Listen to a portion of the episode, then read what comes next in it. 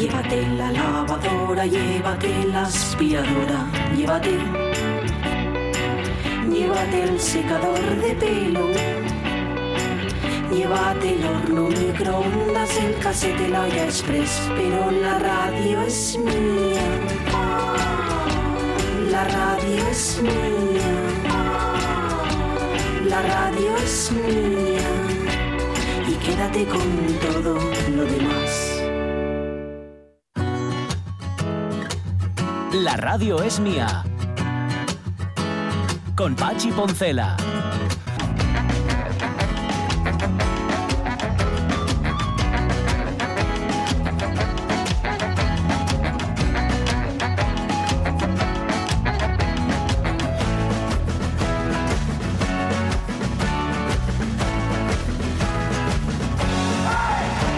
Las 12 y 16 minutos de la mañana, tercera hora de la radio mía, hay pocas cosas más satisfactorias que encontrar en el bolsillo de la chaqueta o en el bolsillo del pantalón un caramelo cuando tienes baja el azúcar, que esto nos pasa a los diabéticos con cierta frecuencia. Yo desde que tengo este medidor que me convierte en cyborg, también me convierte en una persona más informada sobre el movimiento, los movimientos internos de mi organismo.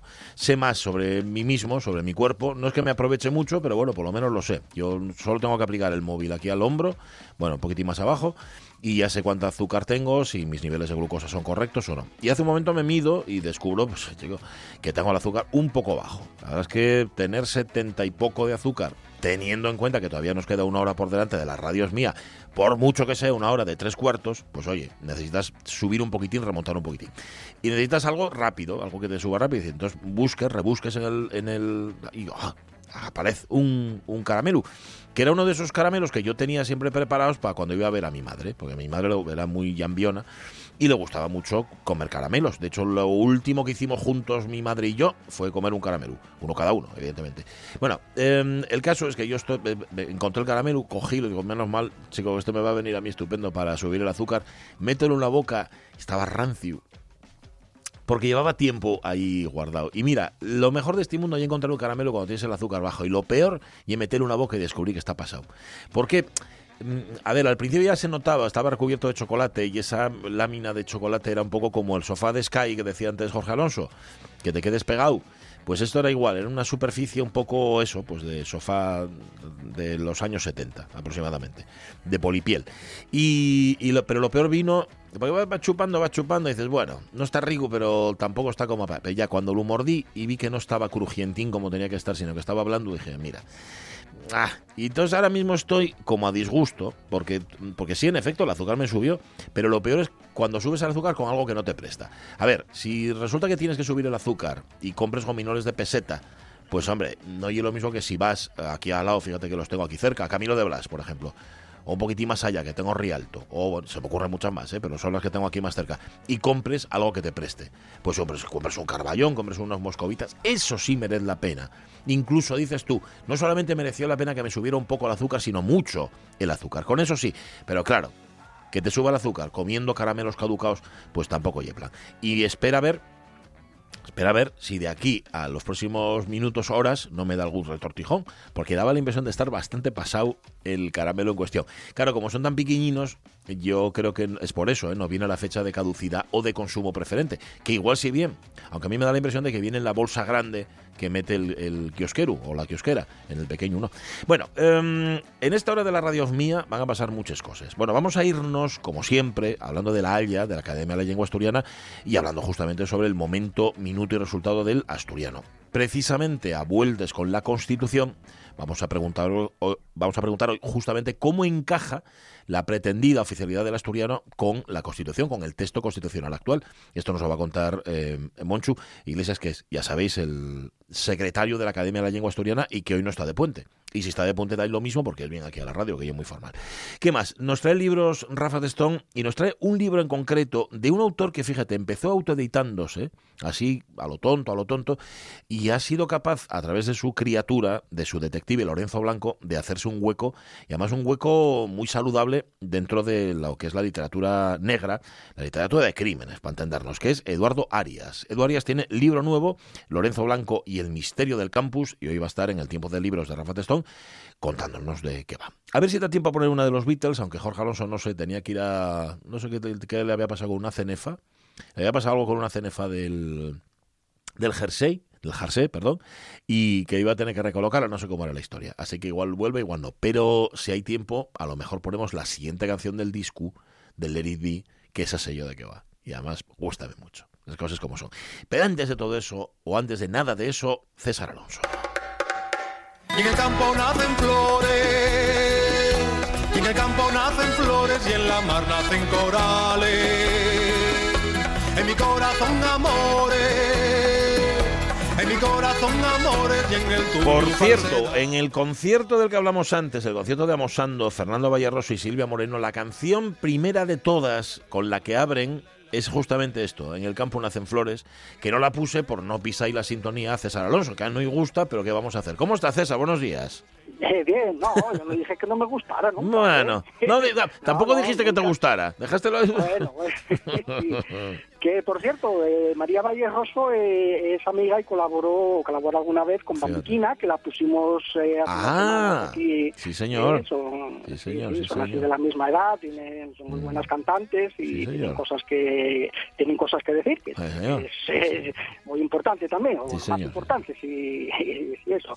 ¿Qué te pasó con el puente? ¿Te lo llevó el agua, Pachi? No, a ver, el puente, el puente, los puentes son muy estrechos y por el puente no cabe todo el mundo. Y entonces yo, ya sabes que soy un, un caballero, dije, oye, eh. Avellaneda. Un, Arturo, un Arturo, Un Arturo Fernández. Yo, porque ya no se lleva, pero yo por llevar pañuelo de esos como llevaba Arturín Fernández al cuello, ese pañuelo así puesto un poco abombado, yo daría lo que fuera, pero ahora, padme que no se lleven. Yo creo que ya no Igual están. te miran mal, ¿eh? Igual me miren raro. Este, ¿eh? ¿De dónde salió la momia? esta? El, el- la momia, sí, sí, señor. Así, oye, ¿y tú, no, ¿y tú no tienes puente o qué? No, Eso lo hay que oírme. Ya. ¿Qué, puente, tengo? Ya lo sé. No, estaba, eh, estaba pensando yo que la presentación que hacías de eso de, de este hombre que empezó autopublicándose a lo Sí. tonto, a lo tonto. Yo sigo ahí también, a lo tonto, a lo tonto. Sí, señor, sí, señor. Sí, señor. en esa fase. con los relatos con los relatos bestiales donde traduces traduces un poco lo que y el lenguaje natural que y de lo que nos vienes hoy a hablar porque tú nos dijiste muchas veces bueno no- ni siquiera necesitas de decirlo tal y como lo explicas las abejas o les abelles comuníquense entre sí pero y que eso de comunicarse no es eh, em, exclusivo del ser humano del Homo sapiens los animales también No. se comunican entre ellos no Sí, sí, sí, se comunican. Eh, eh, bueno, la diferencia, eh, las diferencias clásicas que se fueron estableciendo, que fuimos estableciendo los humanos, que somos los que nos, a quienes nos preocupa esto, con los animales, pues eh, poco a poco fueron, fueron deshaciéndose, ¿no? Porque primero se consideraba que nosotros eh, éramos capaces de fabricar herramientas, eh, supo que no, que éramos capaces de tener una comunicación compleja, se supo que no, Eh, eh, que éramos capaces de, de tener sentimientos hacia otros congéneres, se supo que no. Entonces, mm, nos encontramos en un punto en el que estamos hablando de unas diferencias eh, cuantitativas, que es muy evidente porque somos capaces de hacer todo lo que hacen los animales sí multiplicado, ¿no? Por eso estamos como, como estamos. Sí. Pero mm, en cuanto a la capacidad, pues es eh, realmente estamos encontrando en, en animales a veces mm, muy pequeños o con o no muy próximos a nosotros, pues que, que tienen unas capacidades que, que tenemos nosotros también, ¿no? Eh, entonces, eh, eso eso son, son barreras que, que en su día eh, valieron para, para situarnos en una en, en- en un altar Sí. y, y, bueno podemos seguir en, alta- en el altar si queremos pero ya porque nos da la gana no no con esas justificaciones y bueno, pues eh, mm, eh, muchas veces los ejemplos que se ponen de comunicación eh, es de, de animales de animales próximos, eh, tiramos enseguida de, los primates y, no es no es necesario. ¿eh? Los, los insectos también tienen su sistema de comunicación. Incluso eh, podemos decir cuando son capaces de comunicarse y de transmitir un conocimiento un conocimiento adquirido, de transmitirlo, estamos hablando de una cultura. ¿eh? Es una definición, una definición de, de cultura es, es esa, lo, lo Sí. aprendido y que forma, Ajá. entra a formar parte de, de una, de una comunidad. Eh, empezamos pues con las abejas. Con las abejas tenemos eh, un, fenómeno del que ya hablamos aquí más veces, porque bueno es muy conocido para el público en general además, que es la danza de las abejas, mediante la cual eh, una abeja que encuentra un, un, lugar donde hay floración o donde hay comida, regresa a la colmena y actúa una danza para indicarles dónde está. Eso se se le valió más menos que el, que el Nobel, un Nobel compartido a, Carl von Fritsch en el 70 y algo, y, es un, ejemplo muy bueno. Pero claro, decimos, bueno, y eso es, eso eh, ¿cuánto hay de, mm, eh, de conocimiento innato en eso? Eh? Porque claro, los animales que viven muy poquitín tiempo ya tienen que nacer con todo aprendido. Claro, no tienen tiempo a formarse. Claro, eso, eso, eso. Eh, hay cosas que además tienen que hacer cosas complejísimas. A veces tienen, eh, hacen unos capullos o unos nidos muy complejos, a veces de barro o tal. Claro, eso no tienen tiempo para aprenderlo de otro, entre otras cosas porque eh, cuando nacen no tienen padres, o sea, nacen solos y o sea, tienen que tener ese conocimiento ya en, en, su, en su genoma lo tienen que tener para, para, poder, para poder hacerlo. Entonces, en este caso de las abejas, que dices, bueno, ya es un poco más eh, cuánto hay de aprendido y cuánto hay de innato. Bueno, pues eh, os cuento, claro, la solución se halla haciendo un experimento. Entonces, eh, se hizo un experimento con que, que se, se denominó demostración exhaustiva de difusión cultural, eh, mediante el cual se, se entrenó a unos, a unos abejorros para que tiraran de, de una cuerda pequeñita, arrastraran una flor artificial de debajo de, de, una cubierta donde estaba y bebieran de ella. ¿eh? Entonces aprendieron eh, aprendieron a hacer eso porque les, les enseñaron los, los, humanos engañándolas y luego fueron capaces de transmitirlo a las tres siguientes generaciones de abejorros, eh, eh, que, es, que es lo que duró el experimento. Es decir, tienen una capacidad de, de, comunicación aprendida eh, y eso pues es un fenómeno cultural. pues fue es quizá uno de los aspectos más llamativos de, de, los, de los animales pequeños.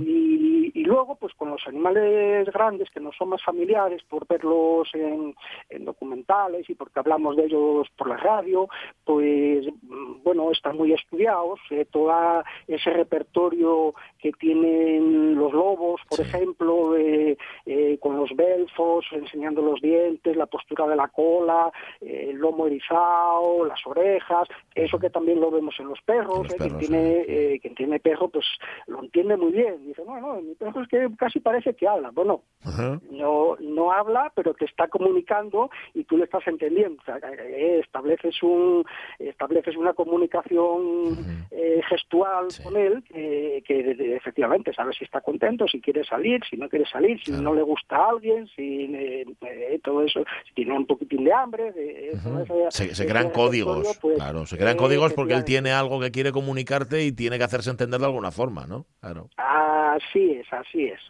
Y, y, luego pues nos vamos a otros animales que también eh, tienen un, sistema muy complejo de comunicación y fue, fue descubierto realmente, aunque se suponía que había algo, eh, eh, que son las, las ballenas, por ejemplo, el, Moby Dick de, de Germán Medil, que fue, fue escrito, él era ballenero, pues él eh, bueno, se basó en su propia experiencia y, y, en otros sucesos acaecidos en la época para, para crear Moby Dick. y, ya sabían, eh, los balleneros ya sabían que, de alguna manera se tenían que comunicar las ballenas. No sabían cómo, o sea, de hecho se tardó, se tardó muchísimo. Fue casi a, finales de los años 70 que se pudo, que se pudo empezar a investigar. Eh, pues eh, se, se, claro, están, están metidas en el mar. Ya me digo, ¿quién, ¿quién se entera de nada? ¿no? Bueno, pues casualmente, con, haciendo unos, unas investigaciones militares con un hidrófono, que es un micrófono que se introduce en el agua para captar eh, sonidos, se detectaron unos, unos sonidos que, no se sabían qué era, pero bueno, enseguida se descubrió el misterio y eran eh, cachalotes. Ah. Eh, y bueno, y a partir de ahí, pues también con mucha dificultad, porque algunos sonidos eh, no son audibles a- al oído humano, hay que transformarlos y otros sí lo son, pero solo en determinadas frecuencias, eh, se fue descubriendo todo un lenguaje entre distintos grupos que, que no es como si hubiéramos, como si nosotros nos, eh, nos comparáramos eh, con, con gente de otros países, que Ajá. cada uno tenemos nuestro idioma Sí. y no nos entendemos. Pues bueno, por ejemplo, con los cachalotes ocurre lo mismo. Hay, gru- hay grupos muy grandes Sí. que se comunican entre ellos, pero no tienen nada que ver con otros con los que ni se entienden.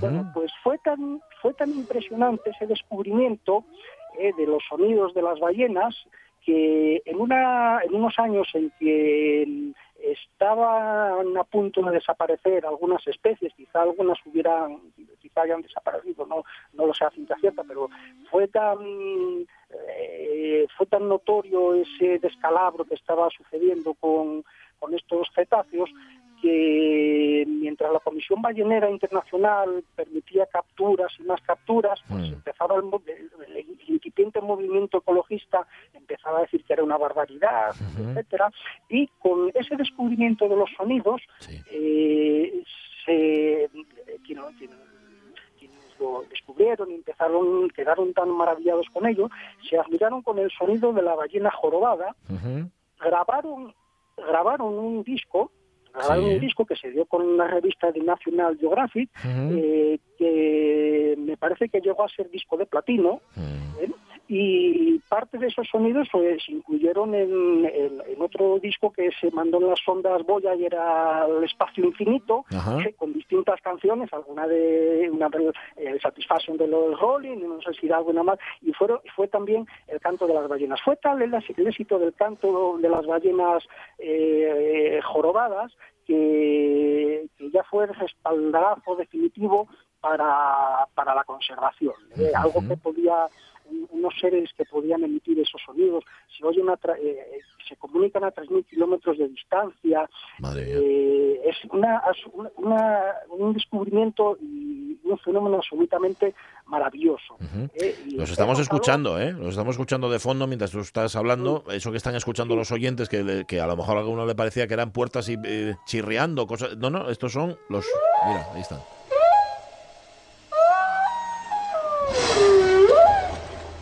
Y dices, y dices que no necesariamente un cachalote de una especie determinada tiene que entender a otro de otra especie distinta, es decir, que, que utilizan códigos distintos. Sí, no, no, no, de la misma especie. De la misma especie. Entre especies sí, vale, vale. tiene- sí, sí, están, están a, a lo largo del globo, eh, existen varias eh, familias, pero familias en el sentido más, más laxo, eh, de comunidades, vamos, vamos a decir, que utilizan su propio idioma y no, no entienden el de, el de otro. Eh, y pasa, pasa con pasa con más con más cetáceos. De ahí que es, es imposible eh, muchas veces cuando mm, salen esas tristes noticias de, de una orca, por ejemplo, Sí. delfín que se vuelve loco en un acuario y que tal, eh, esos animales no se pueden no se pueden devolver a o no se pues, nacieron en cautividad, no se pueden soltar porque no adquirieron la cultura Mm. de los delfines o de las orcas para poder Ah. valerse por sí mismos ni adquirieron el lenguaje, no son capaces de comunicarse con, con los demás. ¿eh? y, y, bueno, pues tiene muy poca tiene muy poca salida esos casos tan tristes que de los que a veces tenemos noticias, que, que, bueno, la verdad no sé a dónde Sí. van a a dónde van a parar esos, todos esos animales. Afortunadamente eh, es algo que al igual que los circos con animales va perdiendo atractivo y, ya prácticamente muchos municipios en toda España no admiten espectáculos circenses con, animales sí. y todo este asunto de los de las piscinas con delfines y eso también también va en declive la gente lo, lo, va entendiendo muy bien y es algo que, que, bueno pues va a conllevar que haya menos situaciones de, de estos animales eh, enclaustrados y sin ninguna opción de, que volver al medio natural, que habrán centros de recuperación para los que se encuentren varados o heridos, que se recuperen por algún motivo, y eso sí que se pueden reintroducir. ¿eh? Pero los, los, los cautivos, en modo alguno, tienen opción alguna A eh, sobrevivir fuera. Liberar a Willy. Eso, Nada, bueno, eh, olvídalo. muy emotivo como película, eh, o, o Wally, no me acuerdo cómo se llama. Wall-E, creo que Willy, es el, es el de buscar, ¿no? El, Sí, el, el, el, el- el del gorro. Ah, Wally. Eh, No, sí es Wally. Wally, Wally, Se- llámense Wally, igual, creo que se llamen, creo que se llamen igual, pero bueno, en, en, en cualquier caso, el, el asunto es ese que un animal en cautividad, claro, lo que hizo el guaje aquel que quería liberar a Wally, lo que hizo fue una puñetería, por decirlo de una forma fina, porque claro, ese animal en condiciones de vida salvaje no va a poder sobrevivir. Eso no, está claro. sí, bueno, pero el cine tiene estas licencias. El cine es lo que tiene, sí. Y tú eh, que, que es muy bonita, muy bonita, muy bonita y que conoceréis, fijo, es El oso de francés Sí. Eh, eh, bueno, pues eso no eh, no puede ser así. No un oso macho adulto no no va acompañado de un, de un Bueno, sí. cachorro macho adulto ni, ni ni hembra. Un oso Ya. va, va solo a todo lo más con el hermano hasta que ya son grandes y cada uno marcha marcha por su lado, ¿no? Eh, pero bueno, dentro de lo que es la película, que Jack Nath siempre además hizo muy buenas películas eh, con animales y Sí. muy respetuosas, pues bueno, es muy emotiva y, y- y- y- y le hace al, al espectador eh, sentirse partícipe de, de esa historia y, y un poco más comprometido con la conservación Pues sí. de la naturaleza. Eso sí. ¿Es mentira? Bueno, Bueno, es mentira. pero, pero, Eh, pero ayuda a lo que tú dices, claro, a Sí, sentirlo más también, cerca. Eh, ¿Dónde quedó 2001? Ujú. ¿Y ¿Dónde nos quedó el 2001? Ay, Dios. Bueno, Bueno, oye, pues eh, muy chulo. Y otro día seguimos hablando, si quieres, del lenguaje de los animales. Bueno, de lo que tú quieras, que sabes que tienes eh, barra libre aquí en la radio es mía, ¿vale? Para que te bueno pues Vale. nada, os tomo la palabra Vale. y sí, bueno, hablamos de alguna cocina hoy, Vale. pero sí, quedan, quedan otras muchas. Pues nada, un saludo para Jorge, para cuando, pues no sé, los puntos, si le fue a tomar, si le fue la madre a tomar los puntos de la ceneja para arreglarla... Y es que debía tener, deb- debía tener un punto suelto, me da la impresión. Sí, sí, sí, sí. no sé si tendrás que acabar tú solo. Algo así. programa. Vale, inténtalo. A ver qué sal. A ver qué, a ver qué sal de aquí. Un abrazón. Venga, un Cuídate. saludo, influencer. Cuídate, Hasta César. luego. Joder, influencer, me llama. Ah, pensaba que seguían sonando los. No suenan, ¿no? Ya no. Ah, sí, están. mira. No, te- pues tenías razón, razón, César. Me dice Ramón Redondo que es Liberada Willy, que fue la película, dice que ayudar que ayudó a dar la puntilla a los espectáculos con delfines y orcas, que fue el duro documental Blackfish. Así se llama, ese documental por el cual ya a partir de ese momento se acabaron los espectáculos que utilizaban estos cetáceos. Em, foto que nos manda María Sumuñiz, ya nos la manda hace un rato, pero yo no la había visto, que es la del árbol de Navidad que tiene en su casa con una estrella que se ve desde el Meteosat tranquilamente y lo más guapo de todo, que el árbol de Navidad está rodeado por un tren. O sea, tiene la vía del tren y un tren corriendo haciendo chucuchú, que es una pasada, es una preciosidad. Y amenaza, pero está guay, María Sumuñiz con mandarnos más fotos de los adornos navideños, como dice ella, del folclore navideño que tienen en su casa. Las 11 y 30, digo, las 12 y 38, 11 y 38 si estáis en Canarias ahora mismo, felices vosotros, porque yo tengo un frío aquí que pela. Vamos a leer un ratín, que para un día como hoy viene estupendo.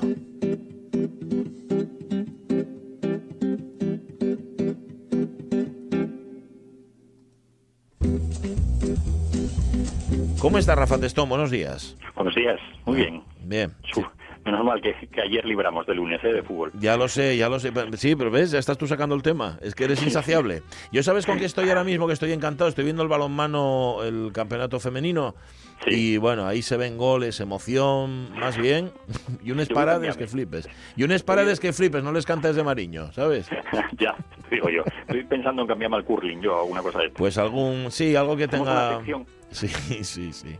Hacemos una sección de curling, ¿quieres? Venga, Bueno, de deportes alternativos o algo, sí, sí. millones de, de oyentes que están deseando una sección de curling. Seguro que sí. Yo creo que hay millones de oyentes que están deseando que no se haga una sección de fútbol, eso sí. Puede ser también. Sobre todo millones de sportinguistas. Bueno, Oye, oye, tengo que decir de dime, todas dime. maneras que hoy estuvo estuvo un matrimonio aquí por la mañana y decían que estaban encantados con la sección de fútbol de la radio es mía, que daba sí, gusto. nada que bien. Sí, sí, cómo me sí, alegro. Muy sportinguistas y decían que era un lujo escuchar a Fernando Menéndez, ¿eh? Cómo me alegro. Eh, ¿A Sí, ti sí. no? Bueno, yo, Ah. yo creo que ya jugaba en casa y ya lo daba. Claro, hecho. claro. Entonces decir, claro, como el del Oviedo, mira, y es del Oviedo, y sin embargo parece Sí, un ser humano y tal, ¿no? Sí, sí, sí. Pues sí, señor. gusto. Sí, señor. Bueno, pues, oye, como me alegro. Presta. Bueno, oye, eh, vamos a quedarnos en Gijón si te parece, porque Gijón forma parte justamente del libro que nos traes, bueno, de toda la saga, ¿no? Que se ha creado en torno a Lorenzo Blanco. Efectivamente, estamos hablando de la saga Gijón Criminal, que, que ya empezó hace unos cuantos años Eduardo Arias y que llega a su última entrega por el momento, que es Lorenzo Blanco y el misterio del, del campus. Ujú. bueno, yo creo que aquí el- los que ya conozcan a, a Eduardo ya van a saber un poco, eh, el estilo está ahí, es inconfundible, siempre es novela policíaca ambientada en Gijón, estructura muy clásica, con asesi- asesino o muerto, mejor voy a decir no, muerto al principio y a sí. partir de ahí a investigar. Sí. En este caso, en el, en este caso en el campus, que entiendo yo, que entiendo yo, Eduardo Arias, que tiene que ser el campus de Gijón. ¿Cómo estás, Eduardo? Muy buenos días. Muy buenos días, ¿qué tal, Pachi?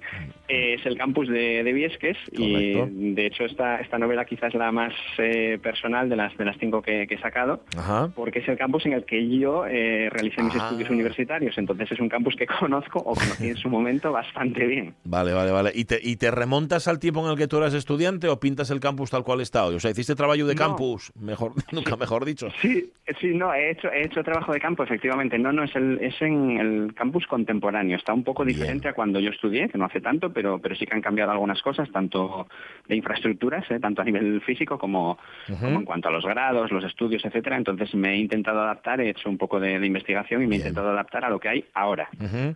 Eh, Sí, Ki- además yo, yo- pero Sí. la idea yo creo que le salió de sus tiempos universitarios. Yo creo que algún profe se quería cargar. Algo había ahí, ¿no? Pues bueno, bueno, Rafa, no, no- no- sé, no sé, no sé qué decirte.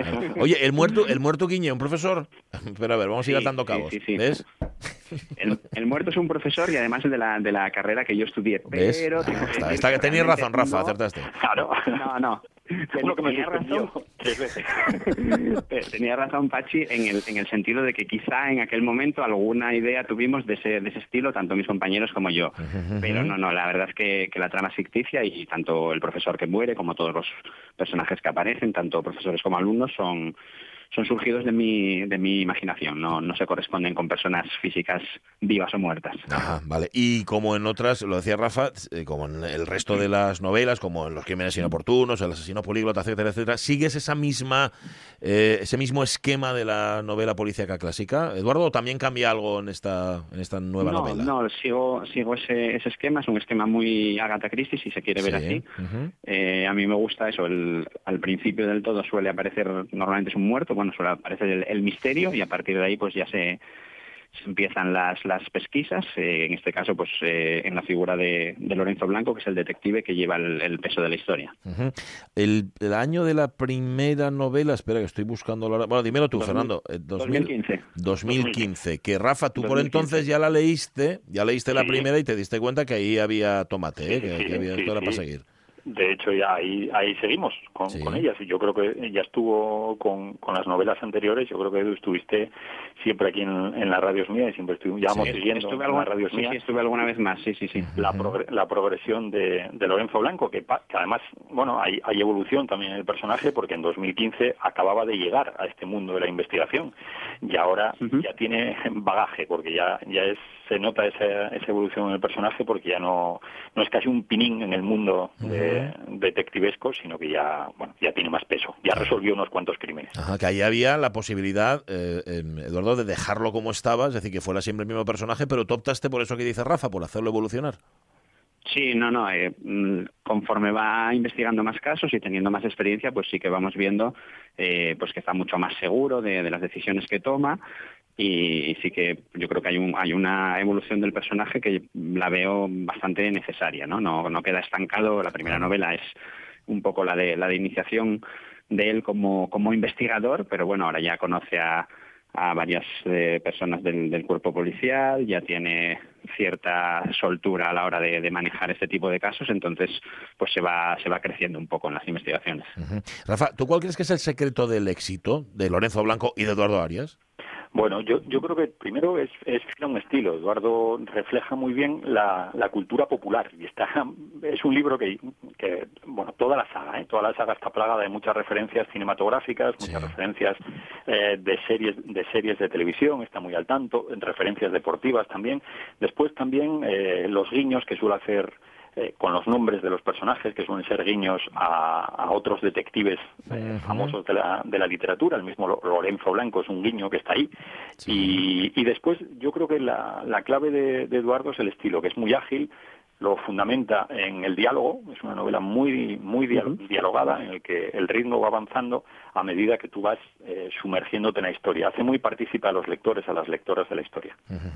Em, tú también has evolucionado, igual que Lorenzo Blanco evoluciona como personaje, tú, también has evolucionado como, como escritor, me imagino, ¿no? Y te ves con, con más armas y, yo, mejor. Yo, entiendo, yo entiendo que sí, y bueno, por, por comentarios de, de algunos lectores creo, creo que sí, que que hay una evolución, eh, o por lo menos lo, lo, intento, y sí que pues eso un poco un poco de una forma eh, con una cierta analogía con, con, mi personaje de Lorenzo que en el primer caso pues está un poco más más novato es más tiene Mm, quizás se atreve menos, tiene, tiene menos desparpajo, tiene menos soltura, pues igual yo también como, como escritor, la primera novela, pues siempre tu, tu ópera prima siempre es más complicado.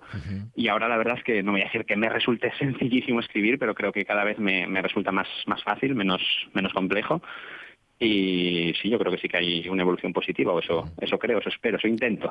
hasta el punto diría yo, vamos, me aventuro a decir que hasta tienes una ya empezada la siguiente. Sí, ¿no? No, mira, podría, sí, sí, podría, podría decirte que hay ocasiones en que sí, que nada más terminarla, nada más soltar el, el boli, o bueno, en este caso el, ordenador, eh, estoy ya con otra, pero no porque ahora tengo dos ideas eh, contrapuestas, dos ideas diferentes, y entonces hasta que no me decante por una de las dos, no, no empezar el, el, nuevo proyecto. ¿Y, si, y siempre, y, con Lorenzo Blanco como protagonista también, o vamos por otro lado? No, eh, normalmente estoy haciendo, se lo, se lo comentaba Rafa el otro día, estoy haciendo, además han salido así eh, las, las obras impares, la, la, primera, la tercera y la quinta, que además han sido en, año impar, en el 15, en el 17 ah. y en el 21, han sido las de Gijón Criminal y entre medias he sacado otras dos eh, diferentes, también, también novela negra, también thriller, también de, de misterio, pero, pero diferentes y las ideas que tengo un poco en la cabeza ahora mismo para la, la que será mi, mi sexta obra eh, no sería de Gijón Criminal, no. Ah. La siguiente, la, la, séptima en principio sí, pero, pero entre medias entre medias me gustaría sacar otra cosa. Vale, vale. Oye, en, el Molinón, Edu. Eh, eh. el, el, Molinón, os, estaba escuchando justo antes de, conectar yo y lo del Molinón está un poco ahora... Mm, ah. está, complicado el asunto. Sí, ahí hay un crimen, ahí Allí se comete un crimen cada 15 días, creo. Más o menos. Contra el fútbol. Bueno, a, veces, en el Molinón cada 15, sí. Lo que sí. respecto al Sporting cada 7, pero sí, efectivamente. Madre mía. Madre mía, cómo de complicada está la cosa. Oye, pero es, es cierto, va recorriendo, o sea, Gijón es un personaje indiscutible, es el marco de, todas las historias, va recorriendo distintos escenarios, en algún momento tocará el, el, el, Molinón. El Molinón ha tocado, ha tocado, sí, sí te cuento, en la, en la segunda entrega, en la de la segunda políglota, vale. hay una hay una escena en el Molinón que se está jugando el trofeo el extinto trofeo Villa de Gijón. Ajá. ¿Eh? hipotéticamente el Sporting contra la Roma, ni más ni menos, de, Francesco Totti. Bien, sí, sí, sí. Bien, bien. No, está muy bien. a soñar. Hay bueno, que ¿por qué no? ¿Por qué no? A lo grande, hay que soñar a lo grande. Sí, hombre, sí, sí, claro, ya, ya que no, no lo voy a poner con todo el respeto del mundo pues con el Polideportivo Ejido o algo así, ¿no?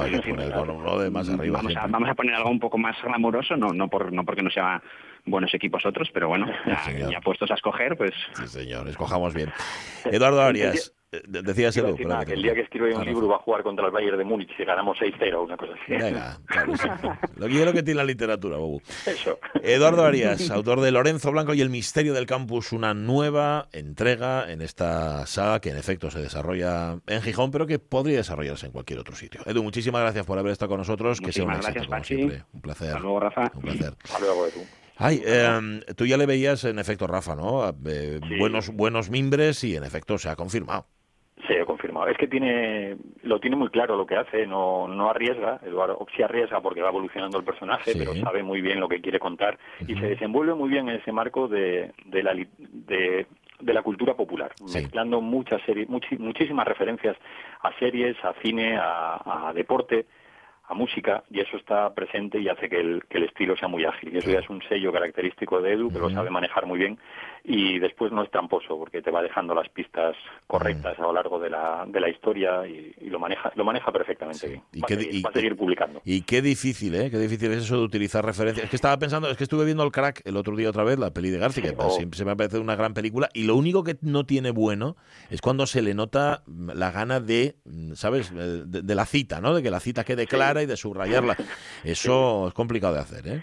Sí, es el, el crack. Bueno, yo creo que García, voy a ponerme yo aquí a hacer, a hacer un poco de crítico de cine. A mí. García me gusta mucho. Lo que pasa es que a veces le veo que quiere ser genial en cada escena. Eh, Me pasa un poco como estos futbolistas que quieren ser siempre geniales en cada pase y hay veces que hay que tener o y siempre te- tiene esa, ese constante de, de querer buscar referencias Garci sí. que a veces Eh. se excede. Eh, pero, puede ser, puede ser. Pero es una maravilla. O sea, que el crack. el crack es una pasada, sí, señor. Y el crack 2 está muy bien, igual lo veo por la tarde. Y el cero, este que sacó. El cero, fíjate, mucho, gustóme cómo había empezado, cómo empieza la película y luego empezó como a diluirse, a diluirse, Sí. ya, y luego ya salió Andoni Ferreño y ya, ya ya- acabó, ya acabó de, de Son esas liarse. cosas de vez en cuando que no sé dónde la saca, pero bueno. Ya, cosas de... Gracias, Rafa. Un abrazón. Abrazos. Cuídate, cuídate mucho. Las 12.50, la una menos 10 de los libros a la lingua. Tenemos una cita con la historia y pa' que no se pierda la memoria, vamos a salvar el idioma en silencia, pa' que tenga pues futuro y fuerza.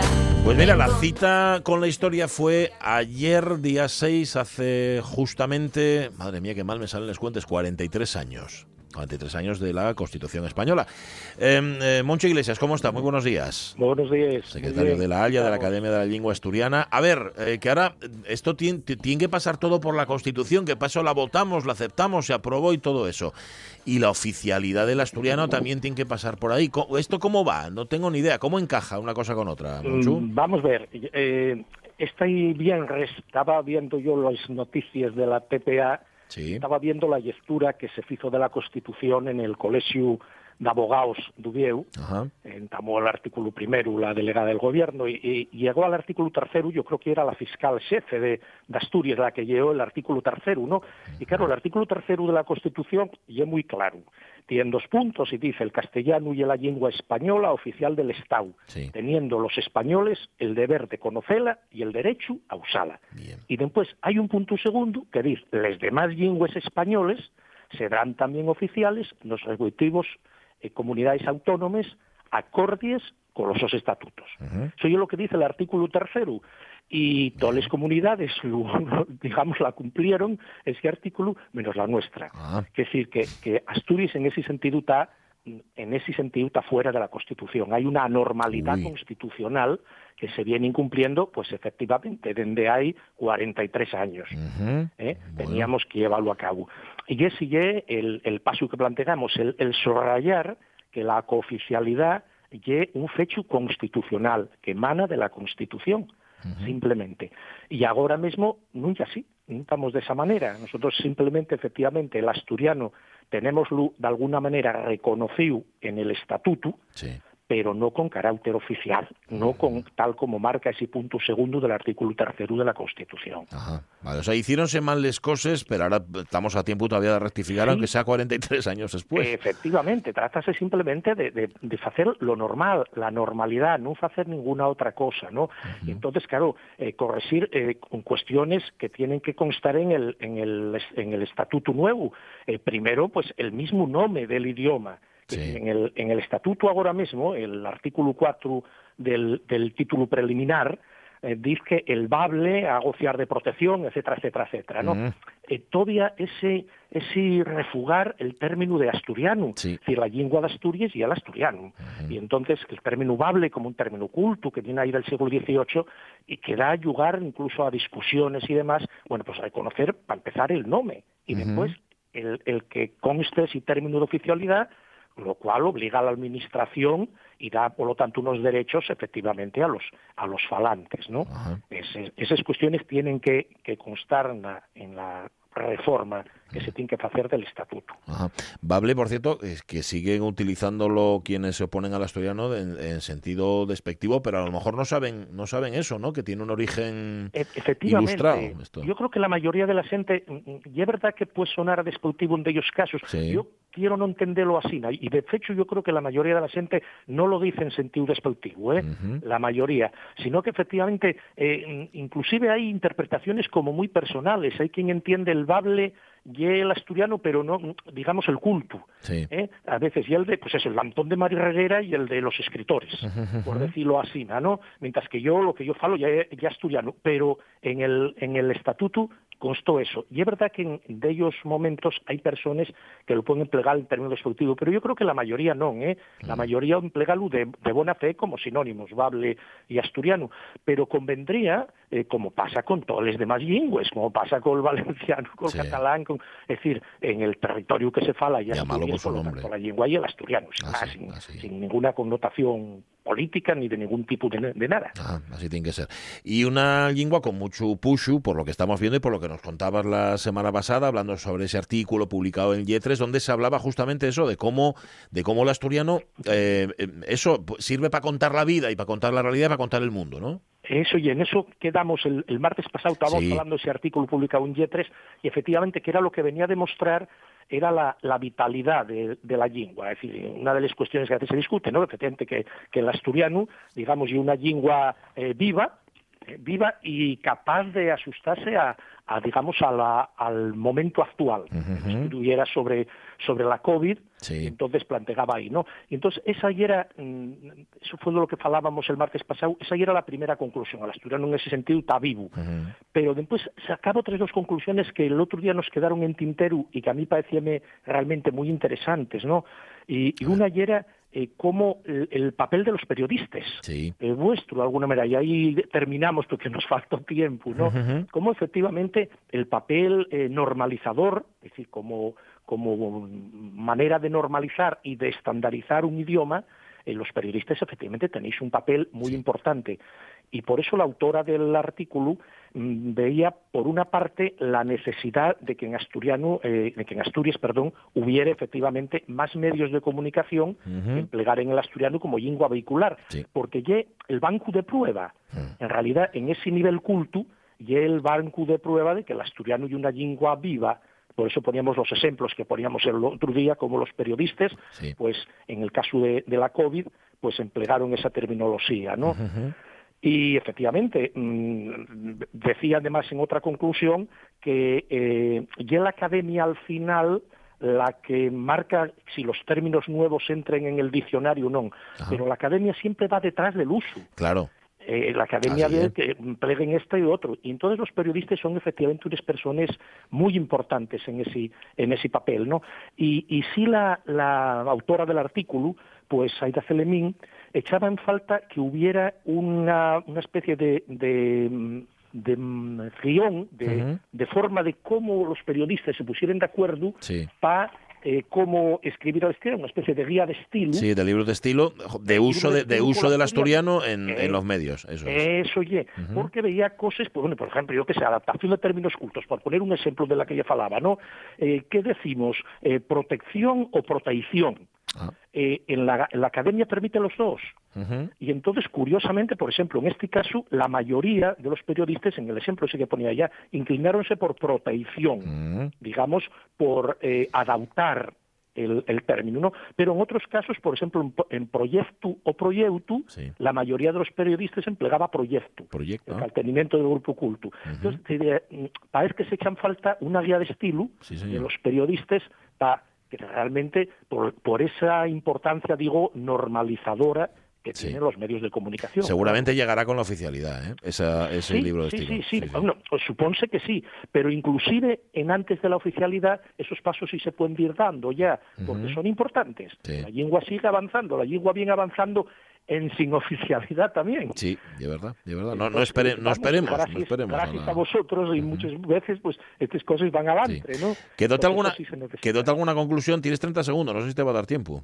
No, bueno, eh, simplemente ella mm, apuntaba también la importancia que tiene, ya lo falamos más veces, del termast en esto Ah, del sí. vocabulario y demás. Sí, sí. ¿no? Eh, la importancia que, porque evidentemente en el termas hay otro sitio en donde va apareciendo un vocabulario en antes de recogerse en el diccionario. Ujú. Y entonces son, eh, pues en este caso, científicos, periodistas y demás, los que lo empleen o no los empleen. Entonces la academia, pues servirase de eso para tomarles decisiones después. Sí, señor.